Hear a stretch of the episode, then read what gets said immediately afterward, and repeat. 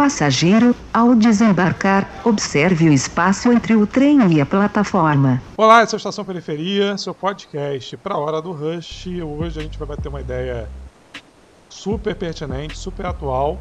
E como foi o programa anterior também, que, que eu tive um co-host, hoje não será diferente. Queria agradecer a esse intelectual, amigo também do Satu. Cara, seja bem-vindo. Obrigado, Augusto. E hoje a troca também será com a Elizabeth, que a gente vai discutir várias questões, mas antes de discutir as questões, queria agradecer a Elizabeth pela participação e pedir logo de cara para se apresentar. Ai, obrigada, Augusto. Obrigado, Anderson, também, pela lembrança de sempre. Eu, o Anderson, eu já conheço, não, amigo de longa data. Eu já considero longa data, porque para mim já faz, sei lá, uns 10 anos que eu conheço o Anderson, mas tem ciência que é menos do que isso. O Augusto, eu sempre ouvi falar muito bem do Augusto, então prazer. Tudo Augusto. mentira. Feliz pelo convite. Eu sou Elizabeth Arruda, acabei de completar 24 anos. Ainda estou me acostumando a passar essa informação da minha novidade. É, eu tem uma hora parte... que você esquece, né? Tem que... Não, tem uma hora que eu já esqueço sempre, mas enfim. Agora me acostumar com essa novidade vai ser difícil. Então já peço perdão quando passar a minha idade errada, mas 24 anos é a minha idade certa. Eu faço parte de um movimento social desde os meus 16 anos, se eu não me engano. É, isso na condição de, suje de sujeito ativo, né?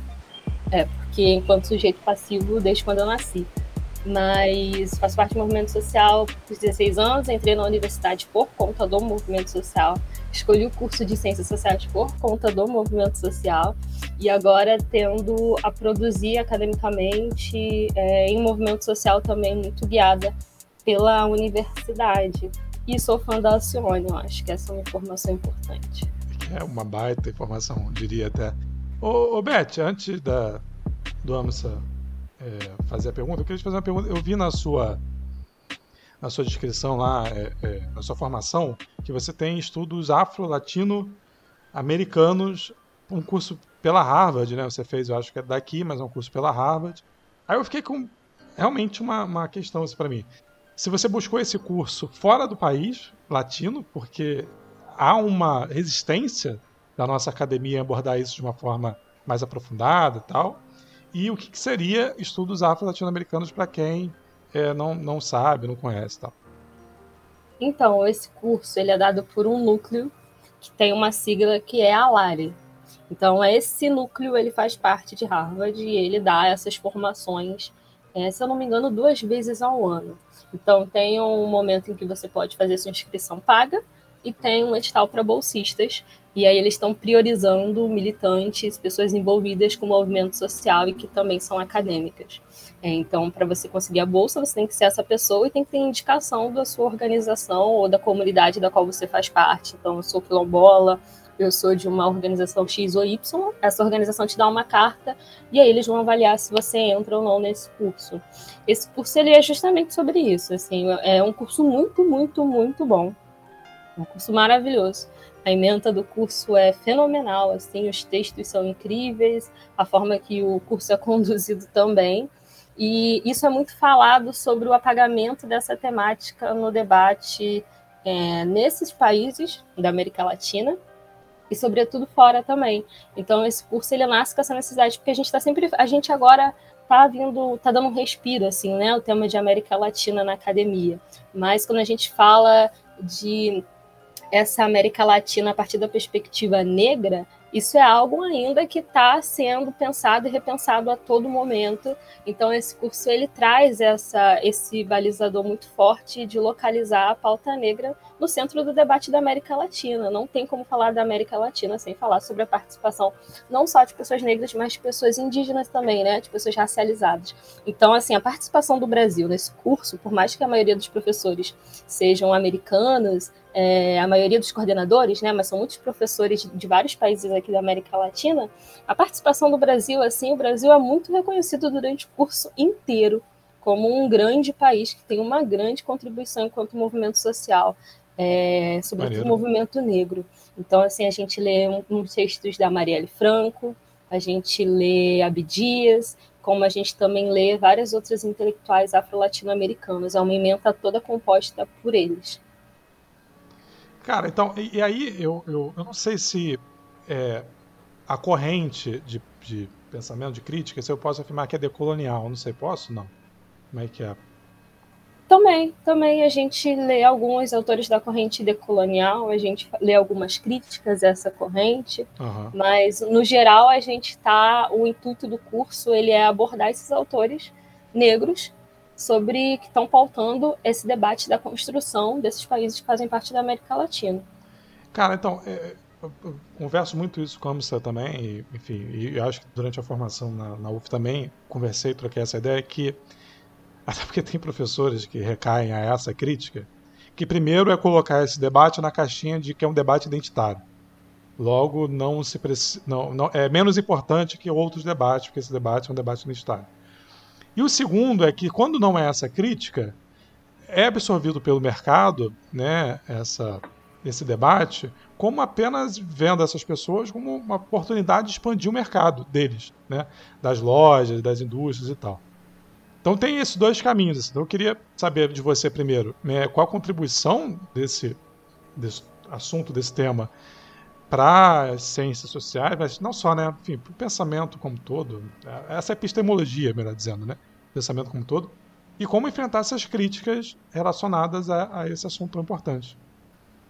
Acho que o primeiro momento é a gente entender que é, durante todos esses anos, principalmente com o aumento da participação negra na universidade, que ainda não é o aumento ideal, é claro, mas com o aumento da participação negra na universidade, é, a estrutura social do Brasil ela teve que se readequar a esse ingresso, né? Então, obviamente, se conserva os poderes, se conserva uma base de estrutura hierárquica, onde essas pessoas brancas, né, que têm esse pensamento eurocêntrico, elas querem manter no foco das disciplinas e do conhecimento seus autores preferidos, é, seus autores convencionais, sobretudo autores brancos, e se cria um subgrupo representativo, que é os intelectuais negros que vão estudar sobre raça. Esse subgrupo de intelectuais negros que vão estudar sobre raça, eles são entendidos como pessoas, né, em primeiro lugar, parciais, então, logo, menos científicas, e por isso não podem fazer parte desse know-how de grandes intelectuais convencionais, e por isso eles só podem falar sobre raça. Então, a gente cria uma sensação de que raça é um debate à parte de todos os outros. Quando, na verdade, eu acredito que a barreira para gente, que a gente precisa ultrapassar agora na universidade, é entender que raça é um debate que atravessa e baliza todas as outras todos os outros assuntos. Então, se eu tenho um grupo de pesquisa sobre raça, não significa que o meu grupo de pesquisa sobre trabalho não contemple o tema raça, porque pessoas negras e indígenas também trabalham. Não significa que o meu grupo sobre economia não fale sobre raça, porque pessoas têm raça e pessoas negras e indígenas também movimentam a economia. Então, esse é um momento em que a gente vai rompendo um pouco esse debate é, da, do pensamento negro e dos intelectuais negros como um subgrupo fazendo uma pseudociência, mas como todo indivíduo tem gênero, todo indivíduo tem raça, e logo, quando a gente está é, disposto a estudar a sociedade, a gente precisa incluir esses indicadores como parte fundamental das nossas pesquisas, independente do tema. Então, acho que dizer eu estudo raça é algo um pouco redundante, porque a raça em tudo, então eu preciso, em seguida, é, quebrar essa barreira, né? E para isso acontecer, eu preciso mexer numa palavra que eu tive aula, o professor Júlio, ele falava, né? Tem uma palavra mágica na, na pedagogia que é currículo. Para isso, eu preciso mexer no currículo e para isso eu vou precisar mexer numa estrutura de poder que é formalizada por esses pensamentos que colocam a gente como não científicos e logo conservam uma estrutura de poder material, que é que tem a ver com dinheiro, que tem a ver com várias outras questões dentro de uma sociedade capitalista. Moça, Amissa, antes de passar a palavra para você, eu queria que você se apresentasse também e vai lá. Beleza, é, agradecer esse espaço, Augusto, pedindo licença aqui para, enfim, pela primeira vez como co-host. é, peço desculpas ao ouvinte. Se eu não cumpri esse papel como deveria, mas vamos lá. É, bom, meu nome é Amsa, é, também sou estudante de Ciências Sociais, é, espero terminar esse ano. É, até então, ainda estou me acostumando com isso. Eu era estagiário do Ministério Público, mas eu fui recém-efetivado, então sou servidor público e estou muito feliz com isso. É, mas aí é aquela dificuldade, né, de tentar conciliar estudo e trabalho. Mas, enfim, é, moro no Rio, mas estou mais por Niterói, enfim, acho que é isso. Sou um homem negro também, 20, 25 anos, meu Deus do céu. Tá. É... Elizabeth, né? Querida amiga. Cara, são tantos, enfim, temas que daria para conversar contigo que acho que a gente poderia ficar três horas aqui, mas tem um limite, né? Elizabeth, foi uma dificuldade montar esse roteiro que você não tem ideia. Porque ele queria falar sobre tudo. Eu falei, cara, vamos fazer um recorte. Pô, ainda fui abrir o teu Instagram, Elizabeth, para ver né, as últimas coisas que você estava fazendo, mas, porra, tu faz tudo ao mesmo tempo, é complicado. Mas vamos crítica. lá. Pão ou hater, vamos, né? Vamos lá. É, aproveitando essa questão, né, enfim, é, dessa questão do identitarismo, né, que vem, vem muito da esquerda, né, e, e até de, enfim, né, alguns marxistas, é, eu queria entrar num texto seu que você escreveu com o João, né, acho que você já até sabe qual que é, é, que se chama Marxismo, Marxismo Negro para Além do Ocidente, Identidade e Sociologia com Praxis. Esse texto foi escrito em parceria com o João, né, o João Pedro de Sá Monteiro, amigo também, e ele foi apresentado no 12º Congresso Brasileiro de Pesquisadores Negros, né, e te rendeu alguns frutos, né. Você gostaria de falar um pouco sobre isso e sobre o texto em si? é um assunto polêmico, assim, né? A gente, todo texto que tem o, a palavra mágica marxismo gera um pouco de discussão muito acalorada. Né? Alguns amigos falam que a fanbase é difícil de lidar, né? Aquele meme. O artista é ótimo, o que mata é a fanbase. E a gente, quando a gente escreveu esse texto, foi nesse caminho que eu tinha comentado com o Augusto, né? há uma necessidade da gente olhar para o campo e para a área dos movimentos sociais a entender que o fator raça sempre foi um fator existente. Então, quando a gente fala sobre América Latina, é, a gente vai precisar criar novas nomenclaturas e novas categorias para entender as primeiras mobilizações, por exemplo, sociais no Brasil. Né? É, as revoluções e as rebeliões escravas, é, e todo esse movimento que foi feito dentro da senzala para conseguir romper com essa sociedade escravista. Isso é um movimento social e que tem o fator raça como um fator determinante. Né? Era uma tensão, era uma, uma dualidade racial que estava colocada ali no momento. Né? Então, esse nosso texto é um esforço da gente olhar para esse processo de construção de mobilização social como um processo que faz parte de um fator racial. E aí a gente faz uma crítica não ao marxismo como um todo, né? Obviamente a gente sabe que existem várias correntes marxistas e que o marxismo teve fases durante o mundo, mas sobretudo uma corrente de veia acadêmica que surge muito após ao final da União Soviética e que começa a repensar e, e a remoldar e a entrar numa discussão que basicamente é quem leu melhor Marx onde a gente vai fazer uma crítica a essa corrente, não ao marxismo. Então a gente faz uma crítica direta a essa corrente que ficou muito focalizada na disputa sobre quem leu melhor Marx e esqueceu de, de olhar para o que é o materialismo histórico e como a gente vai observar isso nesses países da América Latina e por isso a gente cita bastante o Clóvis Moura, que é um marxista assim fenomenal incrível, um autor que o João, inclusive, defendeu no TCC como e está continuando no mestrado na USP como um dos grandes autores do pensamento social brasileiro. Então, esse texto, ele é esse momento, assim, em que a gente fala é preciso dar mais um passo em relação aos estudos sobre raça no Brasil E para isso a gente quer retornar com Clóvis para o debate e fazer essa crítica, que é um pouco dura. A gente sabia que era um texto, é um texto polêmico, mas a gente fez questão de é, enviar para o Copene e foi bem recebido. Assim, pelo menos no Copene foi bem recebido. Os bons textos são polêmicos, não tem como fugir. É...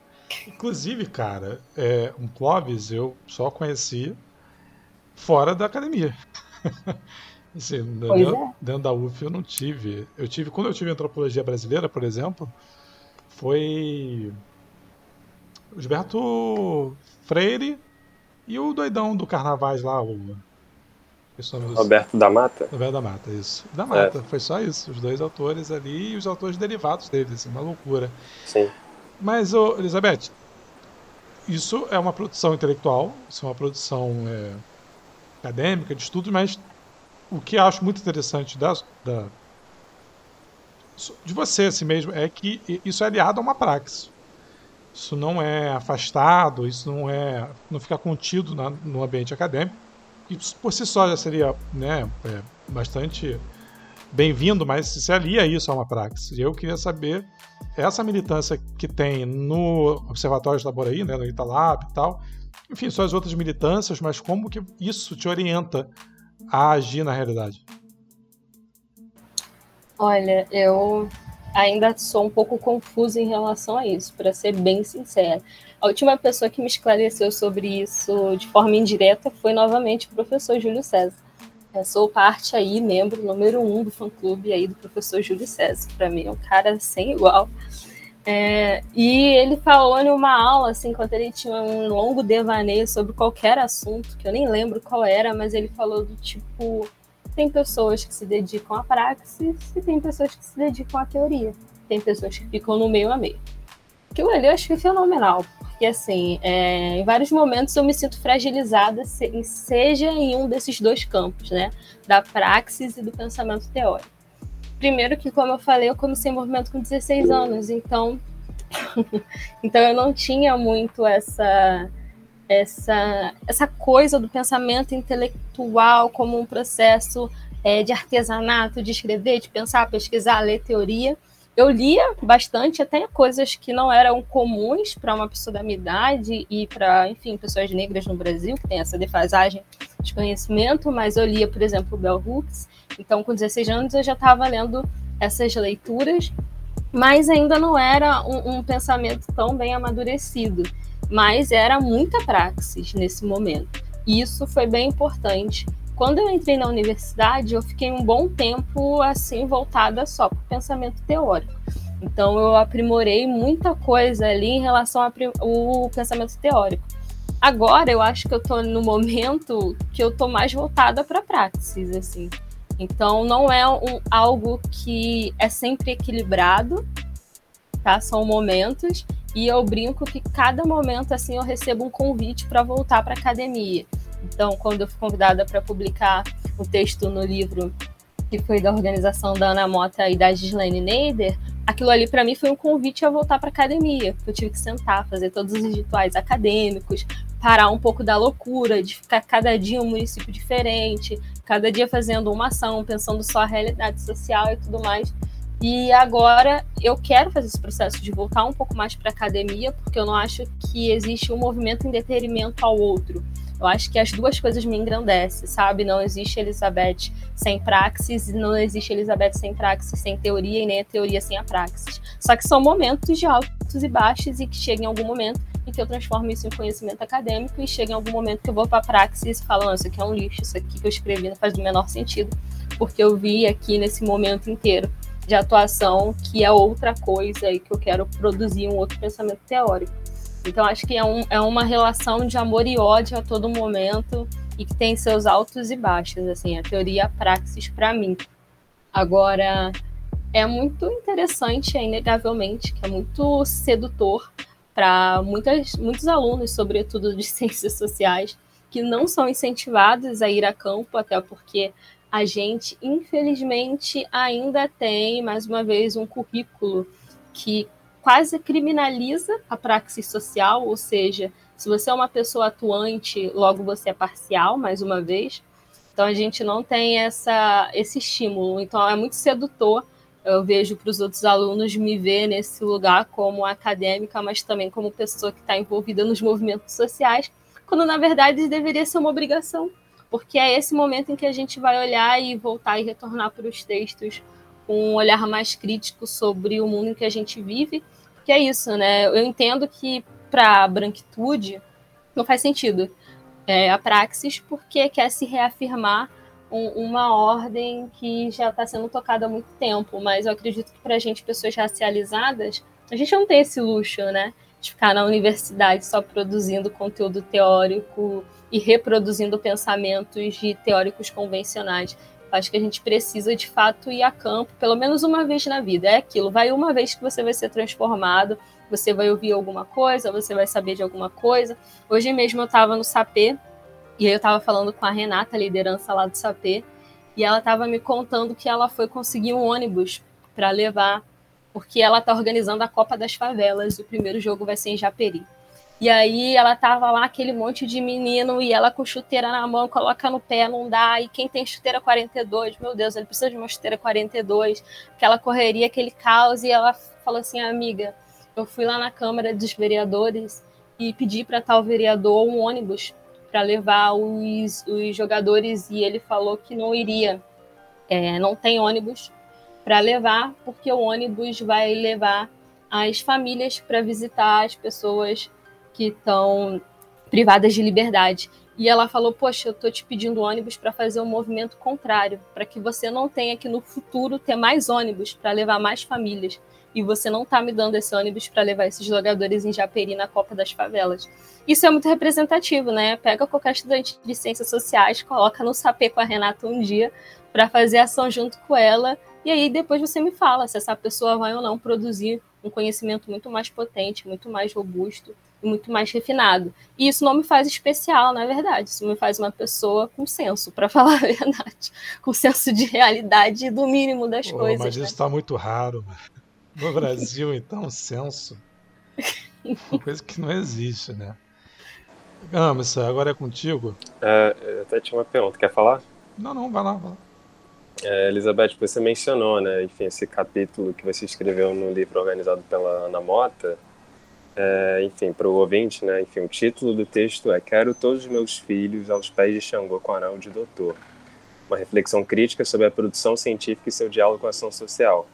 Eu ainda não tive o prazer de ler o texto, né? Mas eu vi lá o seu post no Instagram e, cara, lá você, enfim, escreveu uma coisa muito bonita, né? Enfim, vou tomar liberdade aqui de, de ler. Você coloca, você descreve este texto como a sua carta de alforria da universidade é a minha declaração de amor ao pensar e agir, a minha mais pura ameaça à estrutura convencional e branca do pensamento acadêmico. A minha saudação a quem veio antes de mim, a minha tentativa de respiro em um ambiente que tentou me sufocar. O texto que encerra o livro é o meu grito de liberdade.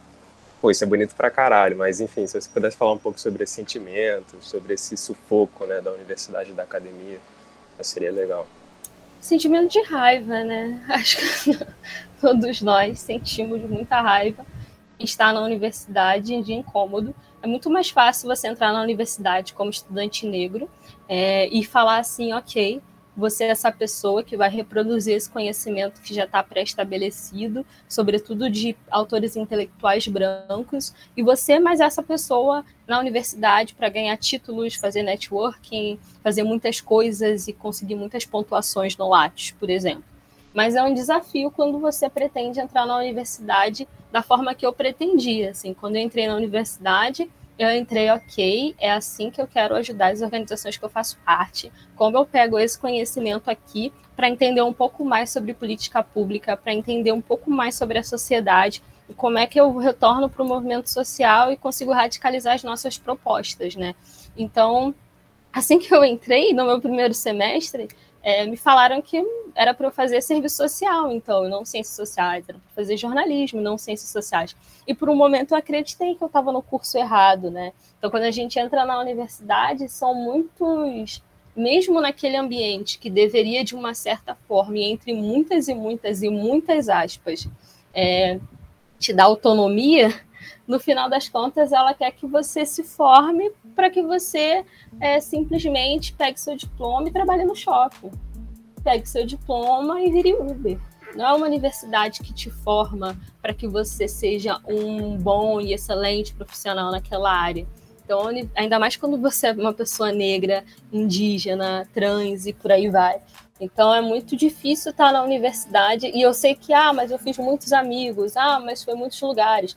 E para a população negra, sobretudo, não foi o meu caso, mas acho importante falar que para muitos jovens negros a universidade é o primeiro momento de liberdade, é, onde eles vão conhecer outras pessoas e outras realidades, da qual dentro das suas comunidades ou das suas casas aquilo ali não era possível. Né? Então ali aquele primeiro momento é como se fosse uma adolescência precoce, uma adolescência que não que foi uma adolescência que veio antes, mas que ao mesmo tempo foi reprimida, porque você tinha que ser adulto. Então, você chega na universidade, você vê um, uma dinâmica ali acontecendo, uma dinâmica de festa, de outras vivências, e aquilo ali se torna basicamente a sua vida. Né? E isso é muito sedutor para a gente, porque só que ao mesmo tempo a sociedade não dá esse luxo. Não dá esse luxo.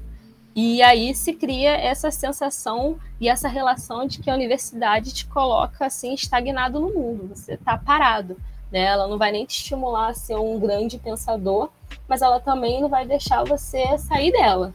Você vai ficar ali durante muito tempo preso naquela realidade. Então, quando eu digo que esse texto é a minha carta de alforria, porque esse texto eu escrevi logo assim que eu ouvi que eu deveria trocar de curso, e eu li o livro A Sociologia do Negro Brasileiro, do Clóvis Moura, eu entendi por que eu deveria ficar no curso e o que eu queria fazer no curso. Então, aquele texto, se vocês forem ler algum dia, ele tem vários capítulos e vários subtítulos, e antes de, de cada subtítulo eu coloco uma frase, tem um poema da Conceição Evaristo, Vozes Mulheres, tem a música racional, da música do Racionais, em Qual Mentira Eu Vou Acreditar, é, tem vários esses, esses pequenos trechos que vão ilustrar esses momentos em que eu estou escrevendo, porque o que eu estou dizendo basicamente é a ciência social ainda é um curso é, elitizado, por mais que tenha, seja um curso que tem uma diversidade muito grande, ainda é um curso elite, extremamente elitizado e que mantém em si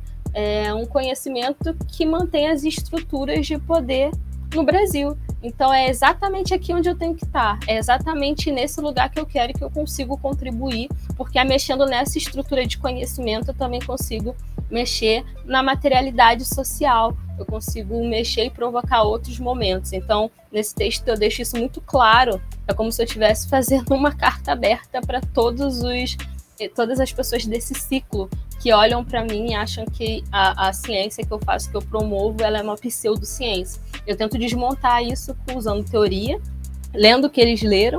Então eu, eu escrevo o texto em primeira pessoa, algo que na academia a gente não pode fazer, né? Você tem que escrever é, em terceira pessoa. Eu falo eu isso, eu aquilo, e eu aviso isso no começo do texto. Estou escrevendo em primeira pessoa, porque ser quem eu sou dá um significado a mais a esse texto. E quando eu falo sobre pessoas negras, eu não falo pessoas negras, eu falo nós.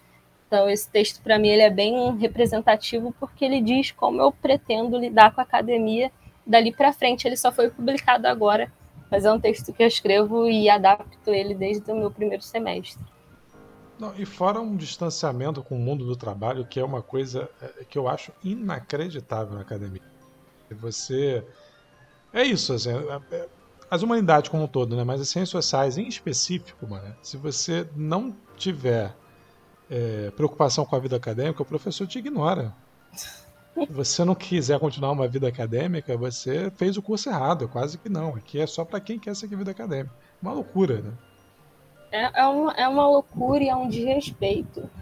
Eu participei de uma mesa, humor e piadas, né? Participei de uma mesa organizada pelo ICHIF, com uma galera da PROAS, outras organizações sociais, e aí eu falei que, se eu não me engano, não sei se falei exatamente isso, mas se eu não me engano, eu disse que o professor fica muito puto quando a gente mexe no celular dentro da sala de aula.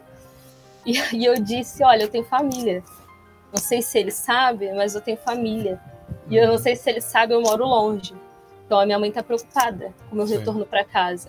Então, se desculpa incomodar, mas eu preciso olhar o meu celular, né?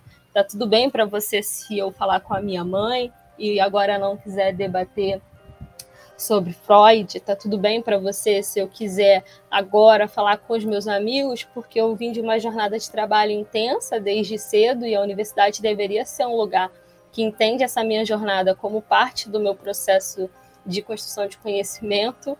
A universidade é um lugar que simplesmente está todo momento, sobretudo o curso de ciências sociais e, enfim, né, filosofia, antropologia, está todo momento dizendo que aquilo ali não é para você, porque você não conseguiu ler aquele texto de 10 laudas. E assim, ler um texto não é só ter 30 minutos de horas vagas ali após o seu horário de almoço no trabalho, né?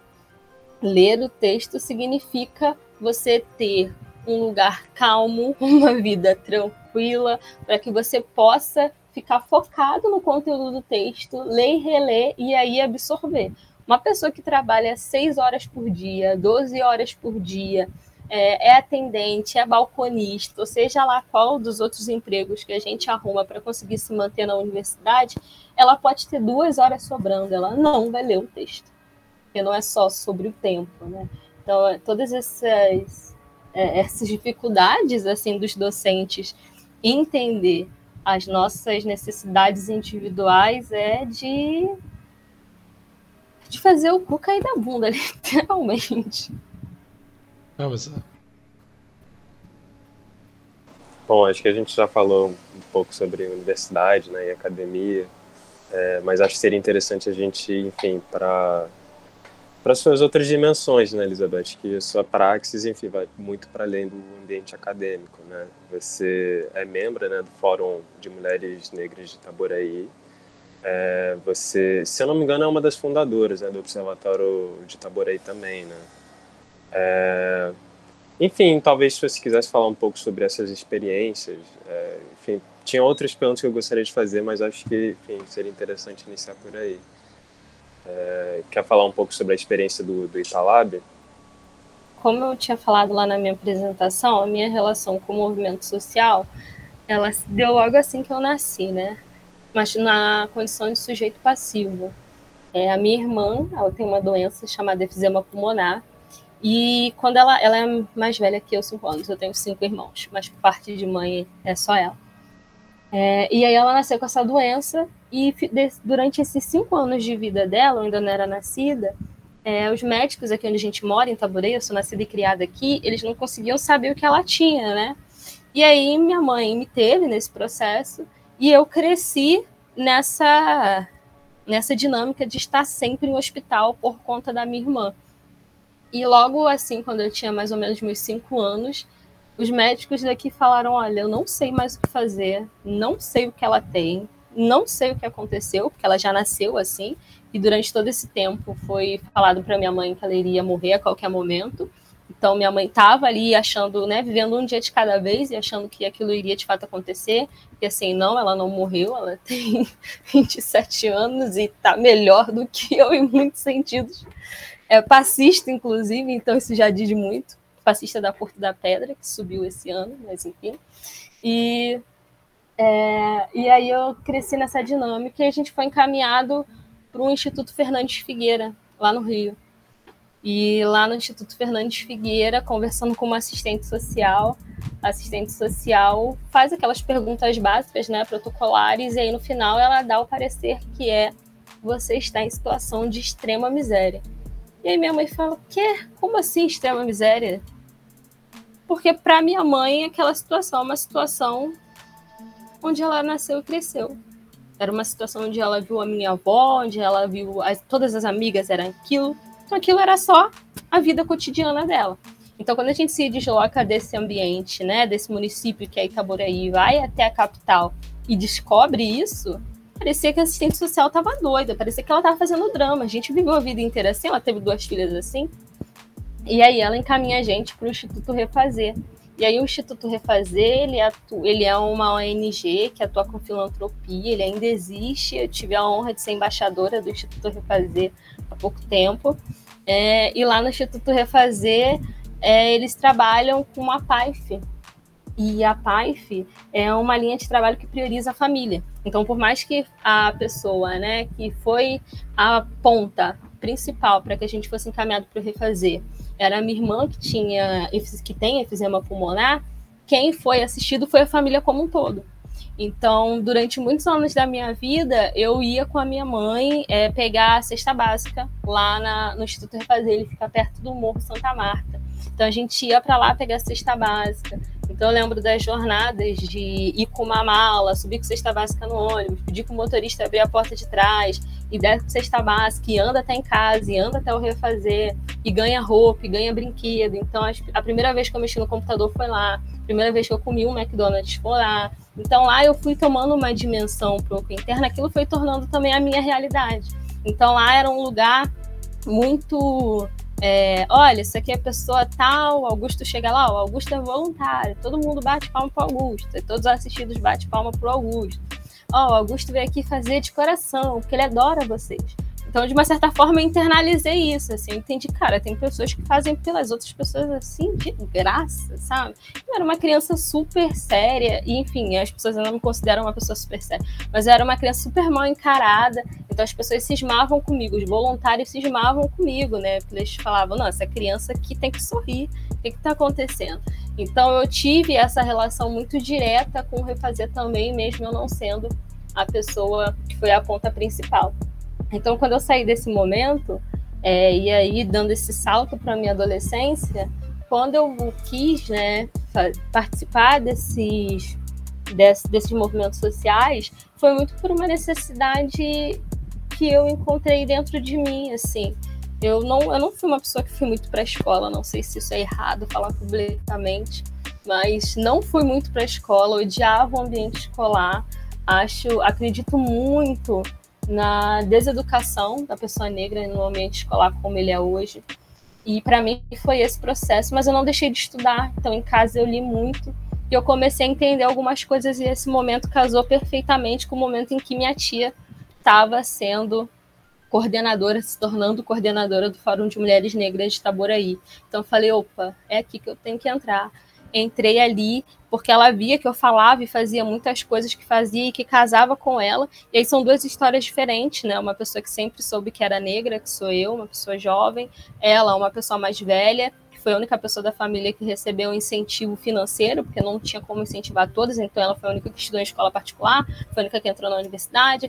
Era a pessoa é ainda a nossa pessoa de referência financeira, porque toda a família trabalhou para que ela pudesse estudar então, a minha tia ali naquela, nos 40 anos de idade dela, ela descobre que ela é negra. Então, foi Elizabeth jovem, que sempre soube que era negra, e Eliane Arruda, que estava ali se descobrindo como negra. Houve esse casamento e a gente começou a atuar pelo Fórum de Mulheres Negras. E aí, logo em seguida, foram surgindo outras necessidades para além desse casamento. Né? Então, o Observatório de Itaboraí, como essa com essa proposta de geração de dados cidadãos. Então a gente entende que, ok, para construir políticas públicas é preciso de dados, mas dados a qualquer custo tem um nome, se chama positivismo, e isso não é algo com que a gente quer produzir. Então a gente chama de geração de dados cidadãs, que é a escuta afetiva e efetiva da população direta. Então a gente vai gerar dado com a pessoa é, que está diretamente ligada àquela situação,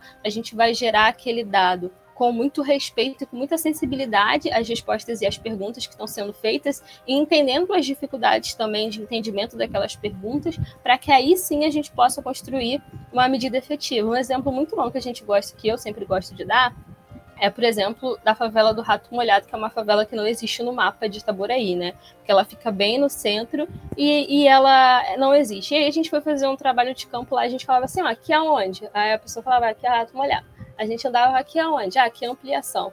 E aí eu fui vendo as diferenças que era rato molhado quando tinha um conglomerado de casas, quando não tinha saneamento básico, era ampliação quando tinha já uma divisão é, mais certinha por quadrantes e quando tinha asfalto, quando você via que ali tinha chegado minimamente algum tipo de saneamento. Então foi nesse processo, isso para a gente é um processo de geração de dados cidadãos, com os moradores em conjunto com eles. Por exemplo, algumas pessoas da, da favela Rato Molhado não pagam luz. Será que eu quero gerar um, um dado que faça com que essa companhia de energia adentre essa comunidade?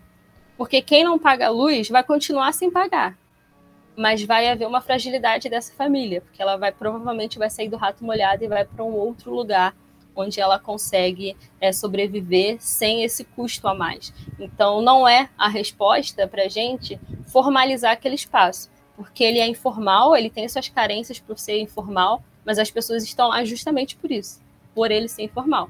Quando aquele espaço se formaliza e entra em grandes empresas, e entra a formalização de vida e grandes, é, e grandes despesas para estar tá ali, aquelas pessoas simplesmente se deslocam, elas saem daquele lugar e vão para um lugar, vão um lugar mais frágil. E fora o observatório, enfim, tem outros lugares que preciso pensar. É ação da cidadania, mobilizadora pela ação da cidadania. Estou é, atuando em Niterói, São Gonçalo e Itaboraí, junto com os comitês. E se eu não me engano, meu Deus, ame, isso me ajuda, você que estava buscando o meu Instagram. e o ICAFRO. o ICAFRO. Estava em outra pergunta. Em outra pergunta. É, e, e o ICAFRO que é o Instituto de Cultura Brasileira e Afropopular, é, que é coordenado pela Belle, Victor Hugo e o Luan. É um instituto que eu tenho muito carinho, que eu adoro trabalhar com cultura. Não gostei no passado, mas atualmente eu tenho gostado mais. Sim. Augusto tem uma pergunta? Não, eu queria ressaltar a primeira viagem maravilhosa que a gente fez de pensar a praxis, a sociologia, a academia, a sua formação, a sua subjetividade para a gente chegar aqui e falar da praxis, né? Que eu acho que é um foi um caminho muito interessante que a gente fez e, e para quem vai ouvir, eu acho que tem muitos elementos ricos aí para pensar não só si próprio, mas o sistema, tudo isso que a gente está inserido. Eu queria só pontuar que a gente está chegando no limite do tempo, mas eu sei que a Missatu tem mais uma pergunta, né? Então manda bala. Sim, eu tinha essa pergunta, né, sobre a cultura porque recentemente a gente até já conversou sobre isso, Elizabeth. Mas recentemente eu tenho percebido né, que você tem direcionado sua energia e seus esforços para o âmbito da cultura. E aí, enfim, você já organizou é, exposição artística, já foi curadora. É, até dentro, enfim, do Fórum de Mulheres Negras, vocês pautaram a Secretaria de Cultura a criar um fórum de cultura, né, com participação popular. É, e mais recentemente também você tem participado e incidido na roda cultural de Itaboraí, né? A, Batalha da Foice. É... E aí, enfim, né? Também tem o ICAF, né? Que você acabou de apresentar. Mas o que eu queria entender e te perguntar era por que essa militância pela via cultural? E, enfim, como tem sido essa experiência, né? Eu sempre tive um problema com cultura porque as pessoas olham pra gente quanto militante, vê a cor da nossa pele e já direciona a gente para a Secretaria de Cultura. E às vezes eu falava, não, mas eu quero falar sobre orçamento. Não, é na cultura, você é na cultura. Não, mas eu quero falar sobre saneamento. Não, é na cultura. E assim, os nossos problemas, eles não se reduzem a isso, né? É, eles são transversais sobre muitas coisas. Então, durante muito tempo eu tive esse esse problema assim com a cultura, principalmente porque são lugares diferentes, sobretudo essa cultura mais formal. Não sei como explicar isso para vocês, né? Essa bolha da cultura, nesse né? subgrupo cultural. Mas agora eu tenho entendido que a cultura tem sido uma via, um caminho muito mais saudável para mim, enquanto militante, muito mais afetuoso e muito mais é, potente sabe? Em chegar a mais pessoas. Quando a gente está fazendo uma militância mais dura, digamos assim, algo mais pesado, então se eu vou num centro, se eu acompanho uma organização que é um centro de reabilitação, isso é algo mais duro, isso é algo mais pesado. Mas essa pessoa que provavelmente está no centro de reabilitação, ela também gosta muito de rap. Então, se eu tô dentro desse momento, né, em que ela está na roda cultural, a nossa conversa, o nosso diálogo se estabelece de um outro lugar. E eu fui entendendo isso com o tempo. Então, quando eu consigo adentrar esses espaços e conseguir dialogar de igual para igual e entender que é muito mais efetivo e que chega a muito mais pessoas quando eu vou direto ao centro de reabilitação e falo várias e várias coisas e vomito vários e vários conteúdos do qual eles não conseguem enxergar como conteúdos válidos, é onde eu começo a jogar todos os meus esforços para a cultura, né? quando eu entendo que é indo na roda cultural e falando, tá, eu também sei de rap, e aí? E aí, vamos falar sobre o quê? E eles falam uma coisa, eu falo também, a gente vai trocando nisso e, consequentemente, a gente vai chegando nesses outros assuntos mais duro e com uma confiança e com um respeito muito mais afetuoso. É esse momento em que eu entendo a cultura como essa ponta de lança importante para o meu processo de atuação, né? Então, seja pela fotografia, seja pela música, seja pela festa, é entender que esses espaços eles criam essa aproximação que permite no outro esse processo de mudança um pouco mais afetuoso e não tão com esse tom de julgamento. Eu tô aqui porque eu sou melhor do que você, vim dar uma palestra porque eu estudei mais do que você. Você precisa ouvir, precisa entender porque eu sou a dona da verdade você é um grande bolsonarista. Não, eu tô aqui porque eu gosto da mesma coisa que você. A gente tem um ponto de ligação e eu posso falar sobre isso e a gente depois pode falar sobre os nossos acordos. O que, que você acha? É muito mais agradável tanto para mim quanto para o outro.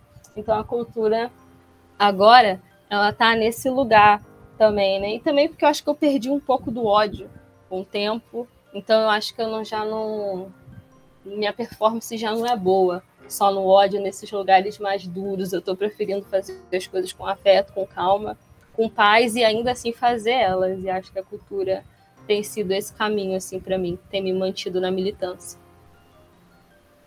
Pô, cara, foi da hora ouvir. O que você falou agora foi muito parecido com o que a última entrevistada falou, a Ed Wheeler. Ela é fundadora da primeiro grupo de rap do Rio de Janeiro. Minas da. Minas. É... Nossa, vou esquecer agora, mas é brilhante, ela é advogada e ela falou exatamente o que você falou, assim, como o hip hop ela consegue acessar outros lugares com respeito, com, com assuntos sérios, enfim, uma outra conexão, incrível, assim. Eu queria, é, antes de terminar, agradecer ao Amsatu pela participação. Espero que tenha gostado, Amsatu. Eu que agradeço o convite. Convidado para as próximas. Isabel, te agradecer também. Tem alguma coisa que você queria falar que a gente não perguntou? E como é, as pessoas podem acessar a sua produção, o seu trabalho? Quem tiver alguma dúvida, alguma coisa complexo. Eu recebi essa pergunta já tem uns dias e eu prometi que iria fazer um destaque no meu Instagram com todas as coisas que eu já produzi e eu não fiz. Então, assim, onde acessar não tem. Joga o meu nome no Google, talvez se aparecer alguma coisa, mas eu vou fazer. Eu vou fazer em algum momento. Tá prometido aqui no ar, ao vivo, que vai ter. Não cobre. Vem aí, não cobre. Gente, obrigado pela audiência. Isso foi Estação Periferia.